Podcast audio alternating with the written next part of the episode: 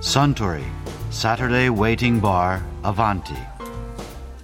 This program is brought to you by Suntory. あスタンオールドファッションドかしこまりました。うんスタンは30歳の頃って何をやってましたちょうどこのカウンターでジェイクと一緒に働き始めた頃ですねあそうかスタンのバーテンダーとしてのスタートは30歳からでしたか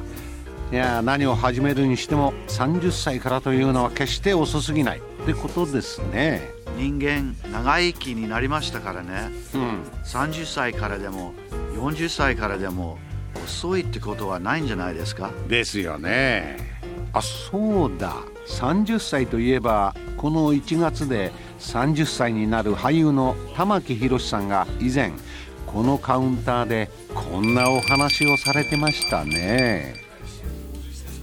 タモさんってお酒飲まれる方ですかお酒はですねまあ割と飲みますね何を飲まれます最近は赤ワインとか飲んでますワインなのはい1年ぐらい前まではずっとテキーラとかあとイエーガーマイスターっていうそのドイツのお酒があるはいはいそういう強いお酒が大好きでまあでもそんな勢いつけてやってる場合じゃないなと思うようになって きて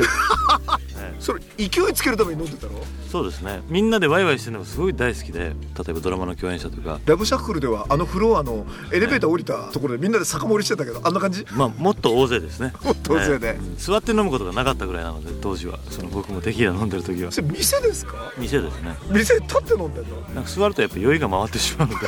なんか曲げた感じがしてしまうだけど、はい科学的に言うと立ってる方が酔いが回るらしいよでもやっぱ立ってる分ちゃんとしなきゃって思うじゃないですか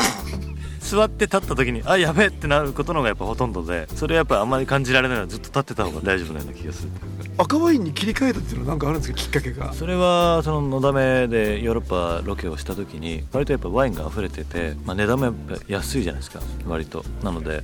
いろいろ飲んでてうわ本当にやっぱその街の中で飲んでると結構なんか自分っておしゃれなのかなと思ったり もしてだからその、まあ、形からなのかな最初は僕は多分あんまり触れなかったお酒だったと思うし今までなら、で実際飲んでみてその肉料理に合うものだったり魚料理に合うものだったりってやっぱ本当になんか味が違うんだなって思ったりもしてえそれロケで行かれたのってフランスだっいけやいやフランスパリフランスかそうだスペシャルの時フランスにそうですうんパリとあとはチェコですねはいそっかまあでもワイン文化圏だもんねテキーラはないよね少なくともねそうですねだから最近その、まあ、ちょっと前までは仕事の前日はそれでもやっぱお酒って飲まなかったんですよそれはダメ人間になっちゃうというかそのお酒飲んだ らとことん飲んじゃうんですよ僕、ええあの歯止めが効かなくなってしまうのでそれまずいなそうは見えないですけど、はいそういう方ですか、はい、なので割と控えてたんですけど、うんまあ、赤ワインに切り替わってそんなにやっぱりその前ほど大量に飲むわけではないので心地よくやっぱり酔うっていう感じなので、まあ、その中でやっぱちょっと台本この中でこの流れで覚えてみようかなと思った時に、ん意外と覚わるんですおよちょっと軽くお酒が入ってた方が。赤ワインを飲みながら台本読んでる、ねちょっとなんかかっこよすぎん じゃない いやいやいやでそれがたまたまハマったものだったのでそうしただけなんですけど最近はだから家でその赤ワインを飲みながら台本を覚えたりとか、まあ、音楽もやってるのでギターで曲を覚えたりとか、ってことをしてますねちょっとテキーラじゃ覚えられなさそうだもんねちょっとそうなんですよね勢いつきすぎちゃう ので、まあ、抑え抑えどっか今ロケでフランス行かれた時にワイン飲んだ、はい出先旅先で飲むっていう趣味はないですか、はいちょっと飲みに行こうかなみたいなことはない今までだからあんまりなかったんですけどそのヨーロッパにロケで行った時に、まあ、そういうのも楽しみの一つなんだなっていうのは思いましたね、あそうなんだ、それじゃあ部屋の中で飲んでたんじゃなくてどっか飲みに行ったの店にまあ、店にもちらっとその夜バーみたいなところに飲みに行ったりとかあとは、まあ、ホテルのロビーにちょっとだけ遅くまでやってるところがあってバーみたいなところで、はいラウンジみたいなところで、うんラウンジみたいなところでちょっと一杯だけ飲んだりとかっていう感じでしたね今日本で東京でなんだろうちょっと飲みに行ったりするっていうような、まあ、なんかエリアとかこういう感じの店によく行くってありますかうーんまあでもバラバラですねなんかワインは結構どこのお店に行ってもあったりするじゃないですかかにだからそれよりも最近はそのまあ美味しいお店にを例えば本とかで探してあ結構やるんだ、はいうん本で探したお店に行って美味しい料理を食べながらお酒を飲むってことをしますねだからもう本当に知ってる店しか行かないようなタイプかと思ったらそんなことないんだ、はい最近はだから外にチャレンジしてんの、でもそれは最近ですか割と外は好きなんですけどいつもだから決まった店に行くことの方が多かったんですね今まではだけどそれじゃちょっとつまんないなと思って自分で新しい店を開拓しようとかそういう意思は出てきましたねあの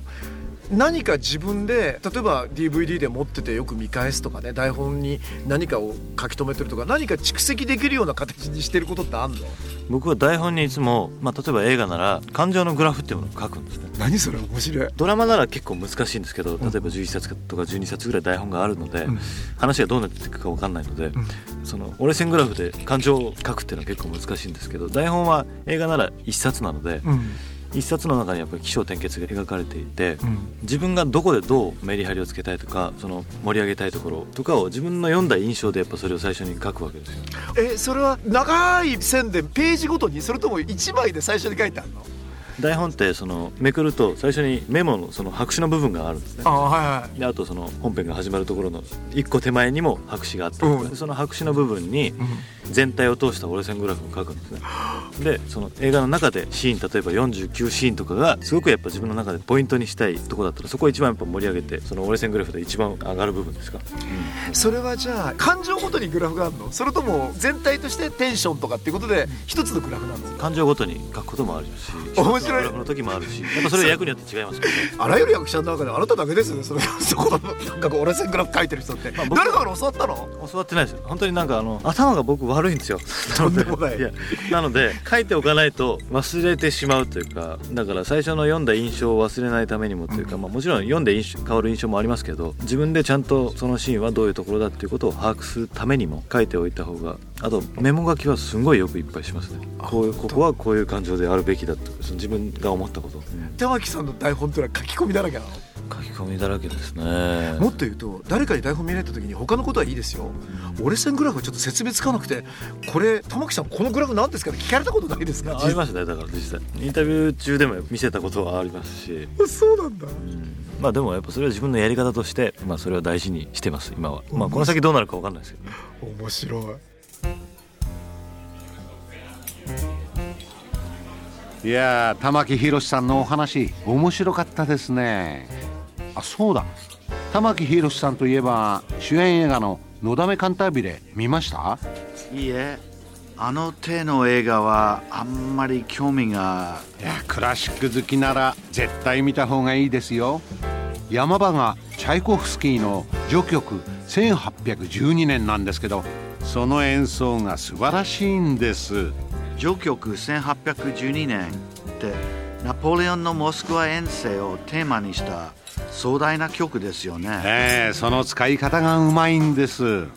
そう言われるとちょっと興味が湧きますねでしょあスタン同じものをもう一杯かしこまりました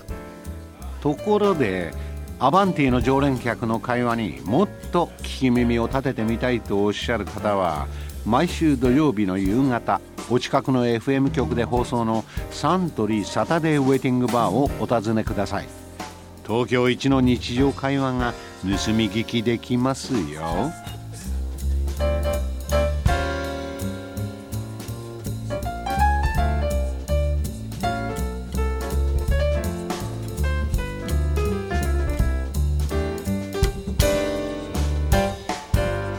Suntory, Saturday Waiting Bar, Avanti.